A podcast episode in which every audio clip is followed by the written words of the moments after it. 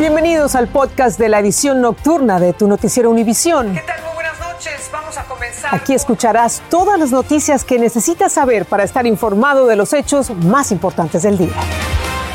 Es lunes 20 de diciembre y estas son las principales noticias. Omicron es ahora la variante del coronavirus más común en Estados Unidos, dicen las autoridades sanitarias. Y la empresa Royal Caribbean confirmó que casi 50 personas regresaron a Puerto contagiados con el virus luego de unas vacaciones por el Caribe. A punta de pistola cercan y atracan en México a inmigrantes que intentan cruzar la frontera hacia Estados Unidos. Otros más huyen, pero de los agentes fronterizos. Y el gobierno de Estados Unidos asegura que uno de los hijos del Chapo Guzmán ordenó asesinar a un cantante mexicano. El Departamento de Estado detalla que los chapitos manejan varios laboratorios de droga.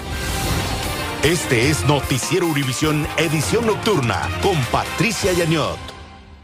¿Qué tal? Les saluda Eliangélica González. Patricia Yaniot está disfrutando de unas merecidas vacaciones. Vamos a comenzar en Estados Unidos, que reportó la primera muerte atribuida a la variante Omicron del coronavirus, justo cuando las autoridades de salud aseguran que la cepa es la más común en el país y representa el 73% de los nuevos contagios. Y en vísperas de la Navidad, las alarmas están encendidas ante el aumento en los casos en varias zonas del país. Dulce Castellanos está en vivo desde Los Ángeles. Lo que se temía ya es una realidad. La variante Omicron ahora es la cepa dominante en Estados Unidos. Si vemos infecciones que, se uh, traducen a personas que se enferman seriamente, esto puede causar otra caída del sistema médico que todavía no se ha recuperado, francamente, del último brote que tuvimos hace un año. La rápida propagación de Omicron está demostrando que efectivamente es más contagiosa.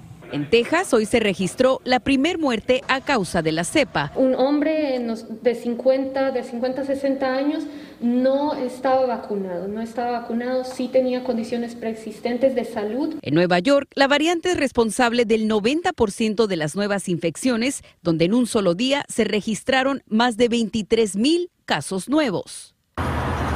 En Los Ángeles, hoy el Departamento de Salud Pública informó que hay un brote de coronavirus en la sede de la empresa SpaceX en Hawthorne, California, con 132 trabajadores contagiados. Debido al aumento significativo de casos con más de 3.000 nuevas infecciones por día en los últimos tres días, varios eventos deportivos fueron cancelados durante el fin de semana. Hoy se anunció que la obra teatral A Christmas Carol no tendrá más presentaciones y la celebración de Año Nuevo en Grand Park, en el centro de la ciudad, fue cancelada. Así tiene que ser porque, por ejemplo, ahorita que ah, ya están las navidades, los niños quieren salir, están aburridos, pero pues se les explica que está bastante peligroso. Y buenas noches, Dulce. Vemos que se están cancelando eventos y estamos a días de la Navidad. ¿Qué están recomendando los expertos para evitar el contagio? Eli, muy buenas noches. Con la Navidad a la vuelta de la esquina, los expertos en salud pública dicen que si aún tiene tiempo, revalúe viajar y hacer reuniones grandes. Por ahora se sugiere que las celebraciones se hagan solamente entre personas vacunadas y hacerse una prueba antes de acudir a estas fiestas si es posible y permanecer al aire libre. Por supuesto, seguir haciendo lo que se sabemos nos protege del coronavirus, como utilizar el cubrebocas, el frecuente lavado de manos y vacunarse, por supuesto, si no lo ha hecho. Esa es la información que tenemos en vivo desde Los Ángeles. Dulce Castellanos, Eli, regreso contigo. Muchísimas gracias, Dulce, a tomar en cuenta las recomendaciones. El presidente Biden dio negativo hoy al COVID-19 tras pasar unos 30 minutos el viernes con un miembro del personal de la Casa Blanca que después de esa reunión dio positivo. La secretaria de prensa Jen Psaki dijo que el mandatario se somete a pruebas de forma regular y que su próximo test se hará el miércoles. Y ya inició la fiebre de viajes navideños. La Administración de Seguridad en el Transporte afirma que por cuarto día consecutivo, más de dos millones de personas han pasado por los puntos de control en los aeropuertos de todo el país. Y se espera que entre el 23 de diciembre y el 2 de enero, más de 109 millones de personas viajen por carretera al menos 50 millas.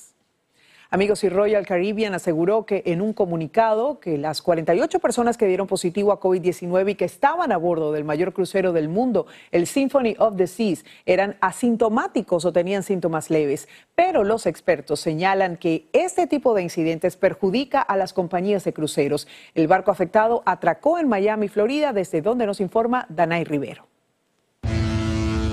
Luego de un viaje por el Caribe, el crucero Symphony of the Seas de la compañía Royal Caribbean atracó en el puerto de Miami con decenas de personas positivas por COVID-19. La empresa en un comunicado informó que fueron 48 pasajeros, además que entraron rápidamente en cuarentena. Los que dieron positivos eran asintomáticos o tenían síntomas leves y se vigiló continuamente su salud.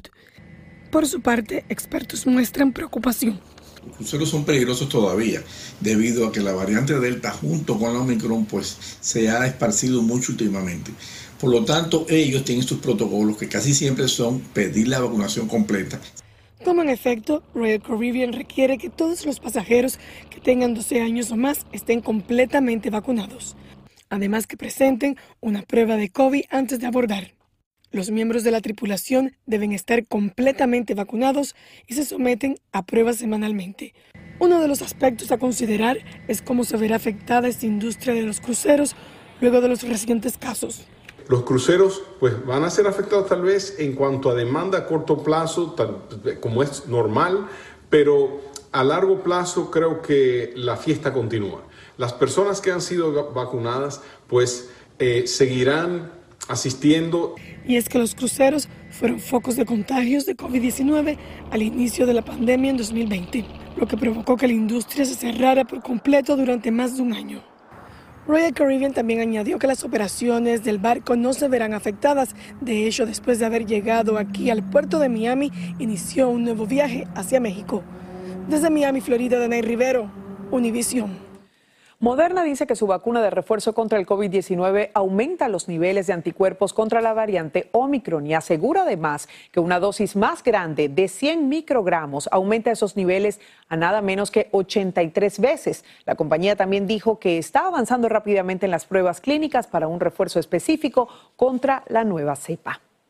Y en una noticia positiva, la Administración de Alimentos y Medicamentos de Estados Unidos aprobó el uso de Apretude, un medicamento para quienes están en riesgo de contraer VIH por vía sexual. Apretude es el primer fármaco inyectable que se administra cada dos meses como alternativa a las píldoras de prevención que ya existen. Y un terremoto de magnitud 6.2 sacudió hoy la costa norte de California, afectando una amplia franja del estado dorado. El Servicio Geológico Nacional confirmó que el movimiento telúrico se perjudicó o se produjo cerca de Cabo Mendocino y se sintió hasta San Francisco y Chico. Las autoridades no reportaron víctimas y tampoco daños catastróficos. Además de ofrecer la recompensa de 5 millones de dólares por cuatro de los hijos del narcotraficante Joaquín El Chapo Guzmán, el Departamento de Estado de los Estados Unidos informó que Ovidio Guzmán López habría ordenado el asesinato de un popular cantante mexicano. Alejandro Madrigal tiene todos los detalles desde Ciudad de México. Una posada con todo y regalos habrían organizado los hijos de Joaquín El Chapo Guzmán según el semanario Proceso, sin importar ser perseguidos por la justicia de los Estados Unidos. Además de que salen a la luz nuevas revelaciones sobre Ovidio Guzmán López, quien habría ordenado la muerte de un cantante por negarse a ir a su boda. Algo que no deja de sorprender a muchos en Culiacán, Sinaloa. Y no me extrañaría a mí que, que una segunda generación de narcotraficantes sea así, así de violenta y que incluso puedan ordenar la muerte de una persona que, los, los puede humillar.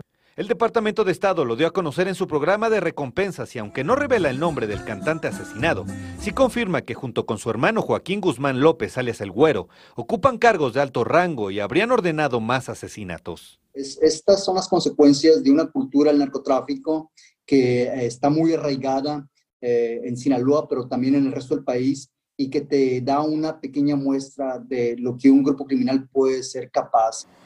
En Culiacán se habla de que los chapitos están casados y tienen familia. En 2020, la hermana Alejandrina habría contraído nupcias y un año atrás Ovidio o Jesús Alfredo Guzmán Salazar, el Alfredillo, habrían hecho lo mismo. Que se, había, que se habría casado en catedral y cómo se había cerrado la calle. Aquí en Culiacán existe ese código del silencio de que si viste, eh, eh, si ocurrió algo mientras tú estuviste, no viste. El gobierno de los Estados Unidos dice que los chapitos supervisan 11 laboratorios en Sinaloa que producen mensualmente hasta 5.000 libras de metanfetaminas. El gobierno de los Estados Unidos ofrece 80 millones de dólares por 10 capos mexicanos, entre ellos a los cuatro chapitos, a quienes responsabiliza de la muerte de más de 100.000 estadounidenses. En la Ciudad de México, Alejandro Madrigal, Univisión. Y escuchen esto, la población total de inmigrantes legales e indocumentados alcanzó los 46 millones 200 mil, la cifra más alta jamás registrada en la historia de Estados Unidos. Así lo mostró el reporte mensual de la Oficina del Censo de noviembre de este año. El censo no cuenta como inmigrantes a los nacidos aquí, aunque sus padres hayan llegado de otros países. Y Texas inició la construcción de su propio muro fronterizo y activistas alzaron la voz para exigir que esos recursos sean destinados a obras de mayor prioridad para el Estado. Y mientras el cruce de migrantes sigue creciendo, la patrulla fronteriza no para de hacer detenciones, como nos reporta Francisco Cobos desde Río Grande, en Texas. ¡No al muro! Las alarmas se encendieron de nuevo entre activistas y organizaciones que se oponen al muro fronterizo, a unas horas de que el estado de Texas inició la construcción de uno por su cuenta. Este muro va a ser una pérdida de dinero que al fin del día no va a detener a la gente que tiene temor por sus vidas. Y es que el fantasma de la era del expresidente Trump revivió en la frontera este fin de semana, cuando el gobernador Greg Abbott encabezó la construcción de la primera etapa de este muro costeado con recursos estatales y donaciones privadas. Esta acción sin precedentes es porque la administración Biden ha fallado en hacer su trabajo, requerido por la Constitución de aplicar las leyes de inmigración de los Estados Unidos. Este primer tramo del muro es solo el inicio de un proyecto en el que se planean construir más millas a lo largo de toda la frontera de Texas. Según el plan, habrá más tramos de esta muralla de metal en varias zonas cercanas a El Paso y el Valle del Río Grande. Al cierre del año fiscal 2021 habían sido aprendidos más de 1.125.000 migrantes. La Oficina de Aduanas y Protección Fronteriza aclaró que el número podría parecer exagerado debido a que muchos de los inmigrantes cruzaron, fueron retornados a México y volvieron a cruzar contando varias veces en la estadística. Grupos de inmigrantes continuaban llegando en estas condiciones a zonas como Yuma, Arizona o La Joya, Texas. Esperando primero Dios una oportunidad de que nos dejen quedarnos aquí. Abbott advirtió sobre lo que consideró un grave peligro de esta inmigración sin control. Ellos llegan a través de México desde más de 150 países del mundo entero, incluyendo países que son hostiles con los Estados Unidos. En Río Grande, Texas, Francisco Cobos, Univision. Reportes preliminares indican que desde el mes de noviembre, cuando se registró un aumento en el flujo de migrantes en la frontera sur, muchos han sido víctimas de atracos. Oscar Gómez está en Arizona, en un tramo donde los que vienen a Estados Unidos intentan escabullirse también de los agentes fronterizos. Delincuentes armados están robando a inmigrantes antes de cruzar el río Colorado en la frontera de Yuma, en Arizona. En este video se ve cómo un sujeto en una motocicleta los alcanza y les pide el dinero. Adriana fue testigo del atraco. Momentos antes había alimentado a unos inmigrantes hindúes. Cuando yo lo vi que venía bajando, ah, en la moto. Yo pensé que él venía, estaba tratando de ayudar a las personas, pero no. La que traía a los dos niños que le quitó 150 dólares. El atraco ocurrió a plena luz del día y ante la mirada atónita de un agente fronterizo que no puede hacer nada porque su autoridad llega a mitad del río. Estos haitianos también dicen que fueron robados a punta de pistola por el mismo sujeto. Yo saco una pistola. por eso que nosotros venimos corriendo, porque ellos te dicen, eh, párate, párate ahí. Mientras estos inmigrantes se recuperan del susto, en otro punto de la frontera, estos cinco inmigrantes de nacionalidad mexicana se apresuran para perderse y no ser detectados por las autoridades. Porque nosotros tenemos la doble intención de querer trabajar y si nos agarran, pues ni modo. A mí me gustaría más bien que nos diera la oportunidad legal, que dijera este, con tu familia. El alto flujo de inmigrantes mantiene ocupados a los agentes de inmigración. Eso les valió a estos hombres para perderse en la ciudad de Yuma. Los robos a inmigrantes incrementaron desde el mes pasado cuando se vio un alto número de personas que cruzaban la frontera de forma irregular y a pesar de que la patrulla fronteriza ha reportado el incidente a la Policía de México, ellos nunca se aparecen para investigar. En Tucson, Arizona, Oscar Gómez, Univisión. Y atención, la administración Biden pondrá a disposición por primera vez 20 mil visas adicionales para trabajadores temporales durante este invierno, según anunció el Departamento de Seguridad Nacional. Estas visas se sumarán a las 33 mil que estuvieron disponibles para personas empleadas durante la primera mitad del año fiscal y entre las industrias beneficiadas estará la jardinería. Y el presidente electo de Chile, Gabriel Boric, visitó el Palacio de la Moneda para sostener una reunión de trabajo con el actual mandatario Sebastián Piñera, quien entregará el cargo el próximo 11 de marzo. A sus 35 años, el político izquierdista será el líder más joven en dirigir esa nación sudamericana. Uno de los primeros en reaccionar a este triunfo fue el presidente de México, Andrés Manuel López Obrador, quien felicitó al pueblo chileno. Felicito al pueblo de Chile abrazo al pueblo hermano de Chile. Han dado un ejemplo para la América Latina y para el mundo.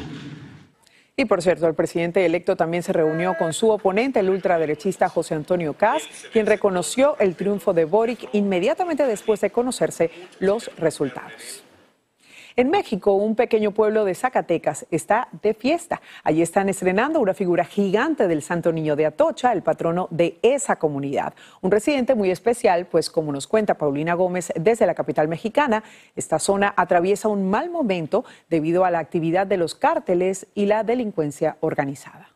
Este es el nuevo Santo Niño de Atocha que estrena Plateros en Fresnillo, Zacatecas. Su monumental tamaño de 23 pies de alto por 13 de ancho, hecho de vidrio y resina, es visible desde cualquier punto del pueblo. Un gerente de una compañía de aquí eh, tuvo esa idea de mandar a hacer como exvoto un regalo para el santuario. El municipio decidió terminarla, pues vio en este, su santo patrono, una oportunidad para fomentar el turismo de esta comunidad azotada por la delincuencia organizada. Hubiera también más posibilidades de que la gente se quede un, poco más de tiempo en, en, el santuario de Plateros. Y es que aquí, donde se encuentra ubicado el santuario dedicado al Santo Niño de Atocha, es el tercero más visitado del país solo por debajo de la Basílica de Guadalupe y el Santuario de San Juan de los Lagos. Sí, sí, es milagroso. Nosotros siempre hemos venido desde lejos, mire. Lo milagroso de esta imagen, considerado patrono de los prisioneros, mineros y migrantes, atrae a locales y foráneos por igual.